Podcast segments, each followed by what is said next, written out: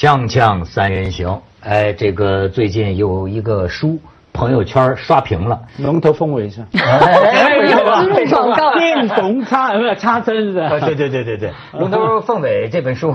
我已经决定这列入今年的这个读书计划。你不是说今生今世要读完吗？我刚在化妆间见到文涛，第一句就是请求他把三本书还给我，不要浪费，反正你绝望绝望死心了。我告诉你，最近呢，我想翻翻这本书叫《巨英国》的。我现在发现呢，这个管舆论哈，真的是一个很微妙的一个事情，尤其是在今天这个社会。你看，先说什么书下架。我跟你说，我现在发现真是黑夜给了我黑色的眼睛，你知道吗？就是我已经认为，凡是说书下架，我就不想看这个书了。为什么？因为我就觉得他们在炒作，就是我已经这么来看这个世界了。你知道中国现在有些事情啊，就是太讨厌了，就没有任何真的东西，这一点让我们觉得很很烦，你知道吗？就是你是黑夜给了你黑色的眼睛，从此你再也看不见光明。我还拿它寻找黑暗，就是。就是一件事情，你不知道它是怎么回事了。比如说，但是后来又问了武志红，似乎他呢有点暧昧，就你也弄不清这书到底下架的原因是什么。大约就是像咱们发言人说的，你懂的吧？但是咱们可以看看发出来的这个公开的一个一个一个下架通知函，由我司发行的《巨英国》一书，对吧？呃，因质量不合格。质量不合格，现通知下架召回。哎，请各大网站、什么书店、什么什么的即刻下架，并安排退货啊，还能退货呢？哎，对，退货事宜。哎，由此带来的不便，请谅解。啊，这是磨铁出，对。所以呢，我觉得呢，要没这么一出啊，这个书知道的人还没这么多。嗯嗯。恰恰有这么一出了呢，书咱也看不着了。看不着呢，早有人把这个内容给介绍出来了。但是介绍出来这个内容，让我有一个感觉啊，就是说，你知道说话容易让人信呢，其实是有一个技巧的。这本书呢，既讲现象又讲本质。呃，作者对于本质的推论，实际是可以讨论的，对吧？但是呢，有时候很大程度上，你看一个书，你觉得有共鸣啊，是他对现象的描述。让你觉得有共鸣，比如说他讲很多中国的三口之家，最经典的就是一个怨妇，一个埋怨的焦虑、极度焦虑的妻子，一个缺席的丈夫和爸爸，一个什么不安全感还是怎么着受压力的一个孩子等等。又说中国式的家庭有一种叫共生绞杀关系，就彼此之间这种共生绞杀。当他讲到这些现象的时候。哎，很多跟父母闹矛盾的人看到之后会觉得，哎呀，真是说的真是这么回事儿。但是进一步他讲到这个原因，这就是一个挺有意思的话题了。他就说啊，他认为中国很多中国人之所以是这德行，很大程度上，作者武志红老师说，经过了二十一年的反思，其中还搭出了两年他本人的中度、中度重、中度程度、中重程度的忧郁症。他不是三十多岁吗？二十多年，那他说他曾经两两年，他他曾经他当年学心理学，他的本人就两年的这个抑郁症。是二十一年的反思，三十多岁是从十岁开始思考 国民性问题。国民性，他就是说啊，中国人是巨婴，嗯，巨大的这个婴儿。那而且呢，这个他说这个有人讲，就是说中国的这个国民集体人格。假如说有一个东西叫集体人格的话，他想象的年龄比我想象的低耶。他想象他说这个集体年龄啊，说是这个相当于婴儿一岁不超过一岁六个月。不是武志红本人说，我的推论更进一步，是中国人的国民的集体人格相当于六个月以内。六个月以内就是说，但是他的推论。有没有点演绎啊？他比如说，他说他举了个例子，他说这个为什么我推论中国人的这个这个就相当于人格相当于一个六岁的婴婴儿啊？六岁六岁婴儿，弗洛伊德那一套不是讲什么口腔期、肛门期吗？他说那个时候还是口唇期。他说所以你看中华民族这么爱吃。那这我没看这个书哈，这坦白讲不是因为这样下架还有谈我没有注意到，可是我刚听听你这样讲。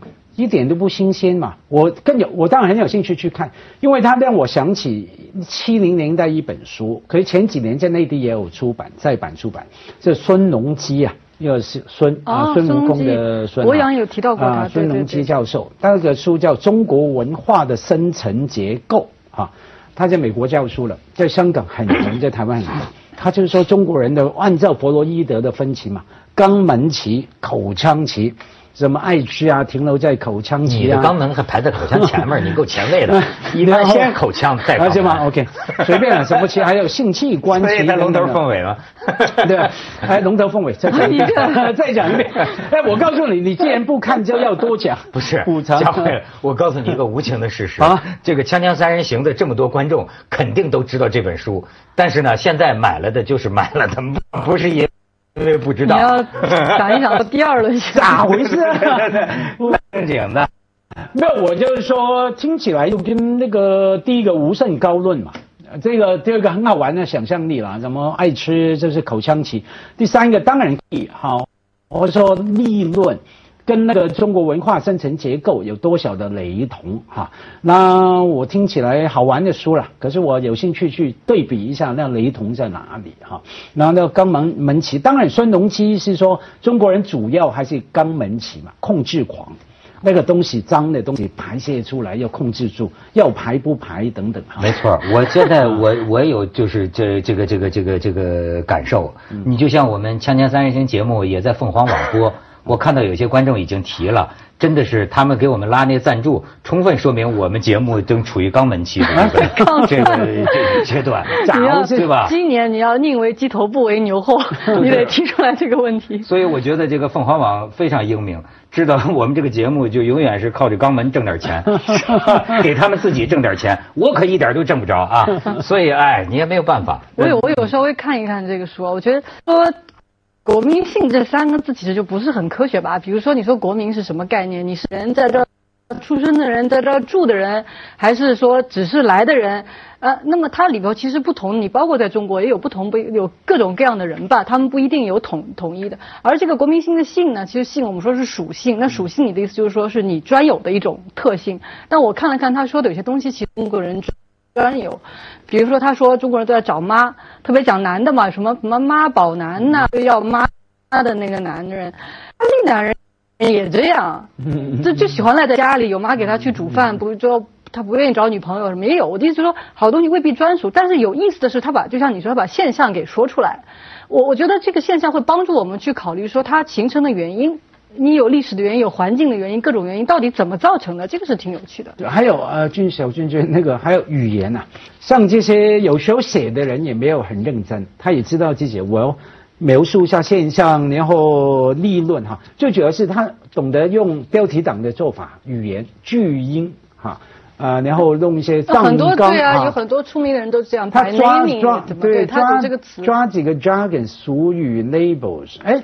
也好，就像以前人家说梁启超嘛，评论写出人人心中所有，人人笔下所无，对不对？你写不出来啊，我们也感觉对，好像中国是有某些现象，可是我们找不到那个词汇。对，他你知道他是呃他是怎么找的吗？他里面讲到一段，他说想他想讲这个。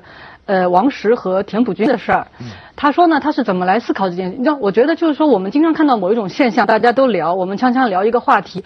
有时候你怎么样找到那根棍子，可以让你进入到这件事情的本质，对吧？他的方法是什么？他说，我闭上眼睛想，整件事情首先浮在我浮现在我面前的画面是什么？他说：“关于那，就是王石和这个田朴珺，他首先浮现出是田朴珺在网上有很多照片，有各种各样很有名的人啊什么的。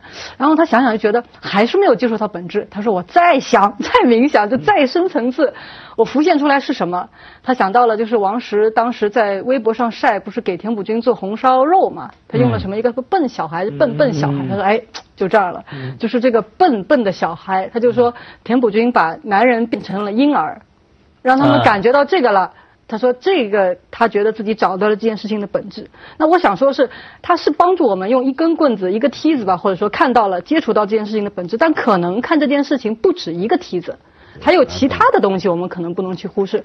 他里面讲到，那像那个默多克，他就说，哎，那个咱们的邓邓呃邓邓小姐，啊对对，说他也是能够邓就邓文迪也有这个本事把男人变成小孩。可是我一想，哎，恋爱当中。不是都这样吗？男人是不是都有个跟另外一个人在一起很舒服、觉得瞬间自己什么盔甲都放下了，都变成小孩了，不是？好像其实用在其他人身上也可以吗？就你知道，就是我刚才突然想到哈，因为我主持的这个讨论很多哈，我发现呢，其实你要离得远一点，你就会发现呢，呃，不同人呃说一件什么事儿。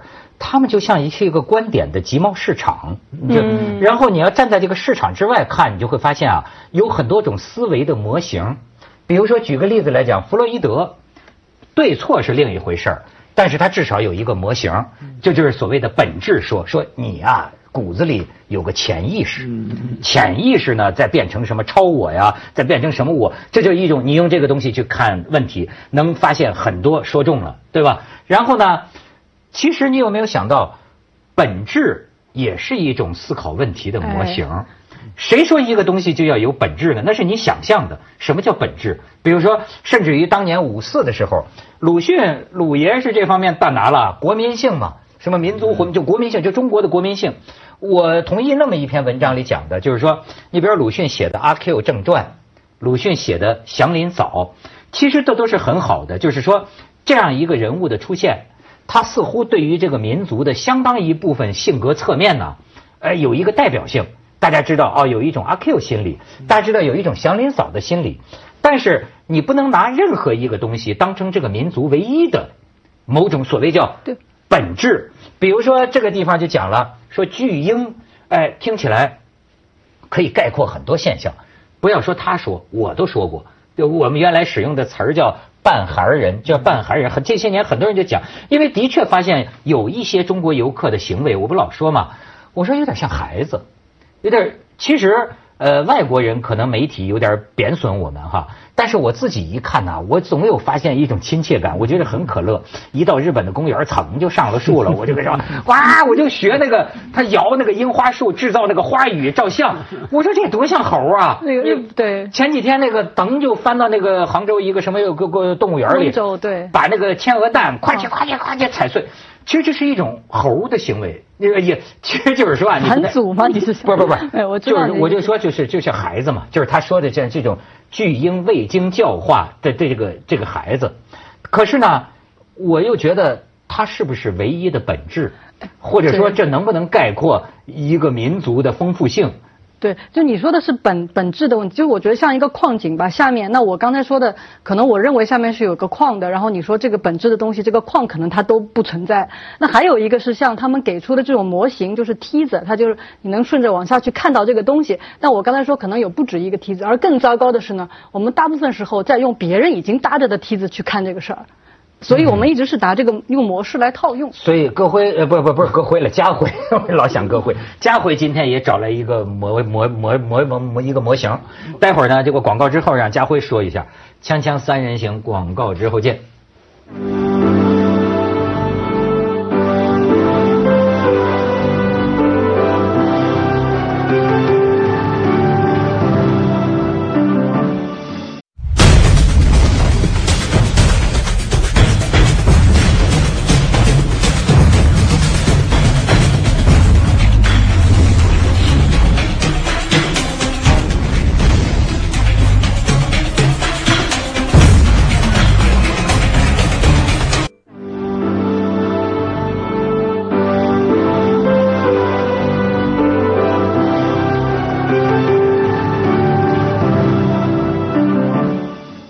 佳慧给我们引用一段，没有，因为刚你们讲到什么什么梯子模子哈，刚我想到说，对我来说还是最重要是语言，语言我们思考世界是用语言的嘛，维根斯坦都是这样说哈，语言的边界就是我们世界的边界嘛，怎么说？比方说举例，你说看到那些人去日本旅行是吧？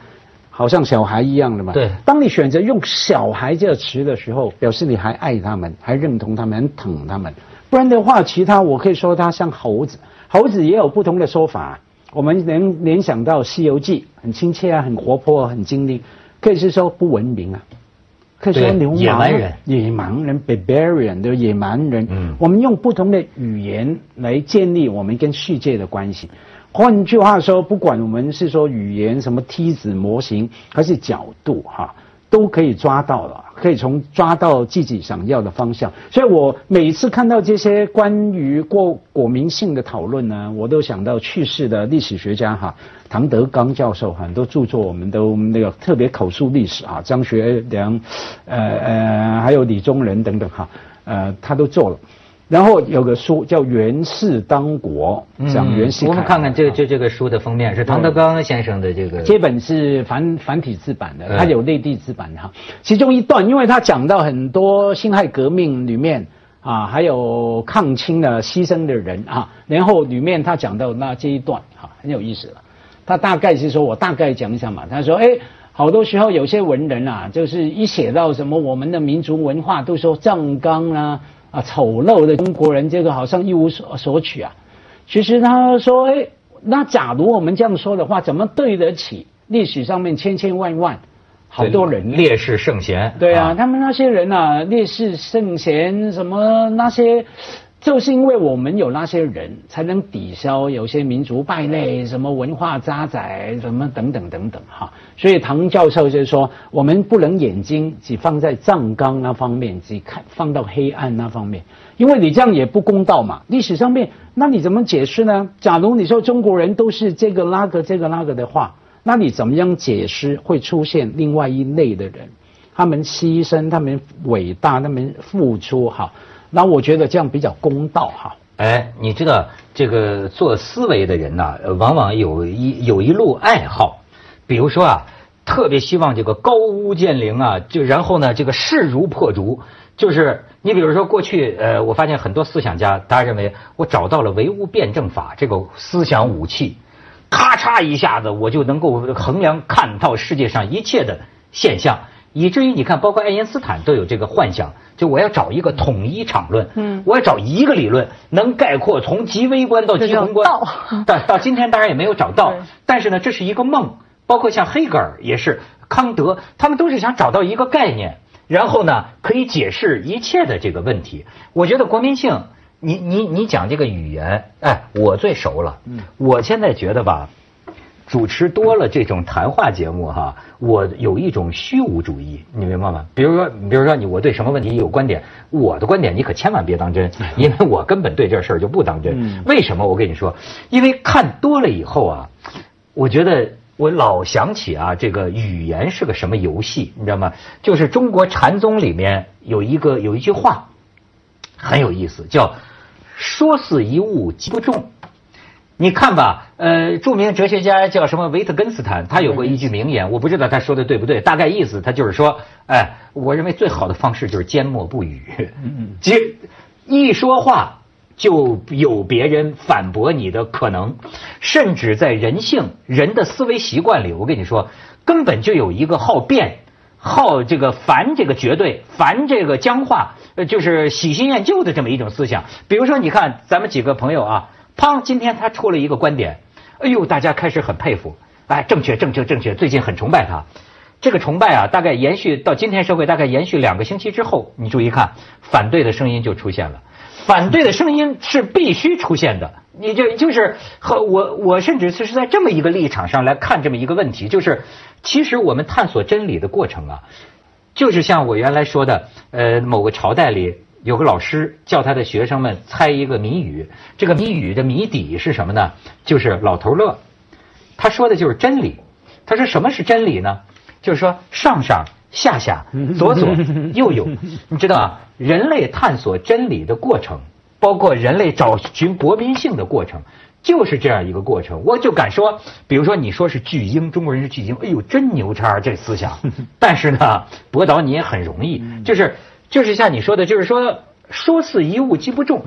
你要一说它能概括中华民族，那肯定我能反驳你。是道可道非常道，名可名非常名，这已经说得很清楚。为什么老子不愿意写下来呢？他也知道一写下来就就僵化了。但是我又但是我又得说，这个这个武志红老师这种呢，他又是有意义的，不能停止追求这个东西。所以我们大家要讨论，就是他有很你能看到很多种角度。老实讲，他说的有些话。因为他也是做心理咨询，呃，我觉得对于某些病例来说是有启发的，嗯，对吧？比如说为什么是这样的妻子，为什么是这样的丈夫，对，为什么是这样的孩子？所以就是为什么有时候我看了以后，虽然好多是不，我不一定完全同意，但好多东西看了会释然。哦，原来是这样，或者就是说我未必到第三天未未必还同意，但第一天看的时候会觉得哦，原来是这样，你就释然。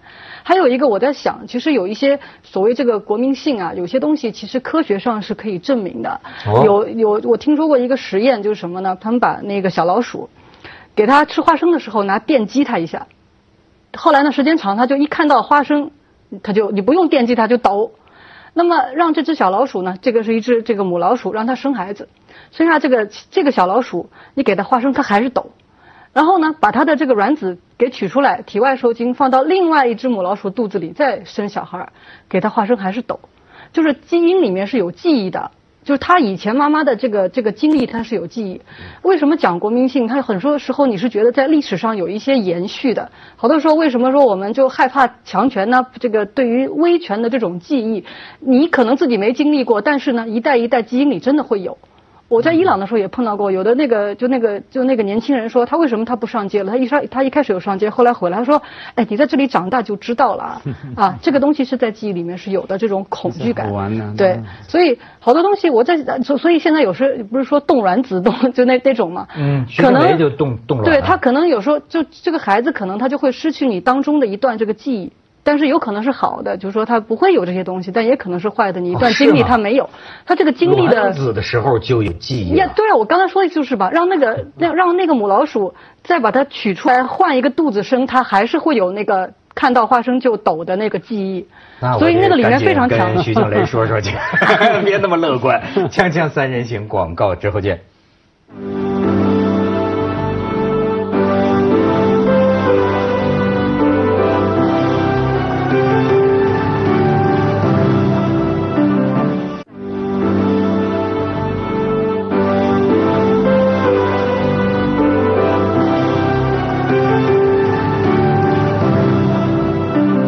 然后呢？有人说，集体主义的真相是个体的心理水平发展太低，导致大多数人的里子是破碎的，所以就必须千人一面，用共生的方式追求跟他人一样，追求跟他人融合，呃，来把自己啊镶嵌在一个集体性的自我里，等等。没有，我还是觉得立论哈，立下结论是很容易的事了。我们对于一个杯杯子，对于任何事情都可以立论。推论才是最难的嘛，推论哈，推论有一些容易的方法啊，你很有才华，找到一些好玩的、很爽、很爽的词汇哈，不管句音什么音这个那个哈，那也当然可以讨论关注哈。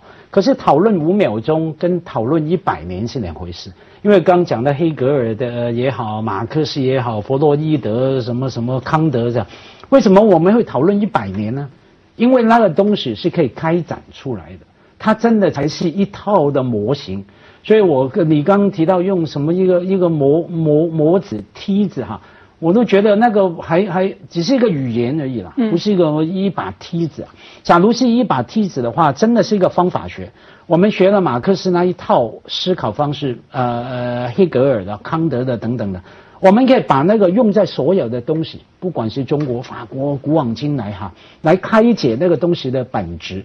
而不是抓到一两个个案，然后跳出来立论，找一个很爽的语言，那是很爽快的。可是话说回来，假如这样的一套的立论，还还有推论，所谓推论的方式哈，能够引起那么大的注意哈，甚至下降哈，它一定是打中了某一种的社会的集体情绪，啊，可能大家心中有某一股情绪被他那个语言敲中了，所以重点不是他怎么怎么行。是他操纵了我们心中有痛处痒处。其实有很多人写过丑陋的什么什么人，以前丑陋中国人、丑陋的韩国人、丑陋的日本人、丑陋美国人，都有人写过。而且那本就是那些书都在他们本国都是引起蛮强的这个反这个反应。现在写那个丑陋的那个日本人的那个人呢，是一个他当时还是日本驻阿根廷的大使还是什么，然后直接被召回国了。他是一个好像科学家以前。那么我就注意到写这类书人通常啊，他们其实是有一些海外背景，就是说他是这个国家的人，但是通常有一些。其他国家的见闻在里面。那个人就是因为他长期在南美，他觉得在南美的这个日本人，他看到了他们在另外一个环境里这个所谓的国民性吧，就更突出。你包括写那个丑陋的呃韩国人，那个人是一个中国的朝鲜族，也是以前有生活在日本啊什么，哎，他们好像总是在有不同的社会的经历以后，他就多了几面镜子来照自己。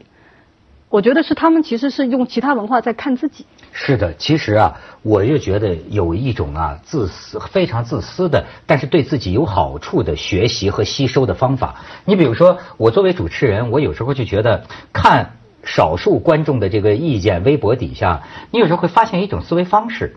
这种思维方式，我曾经想怨毛主席哈，因为是毛主席当年说是，呃，这个不是我们的敌人就是我们朋友，不是我们的朋友就是我们的敌人，或者说不是东风压倒西风就是西风压倒东风，就是有些观众我觉得他要赞扬马家辉，他就必须伴随着批判周轶君。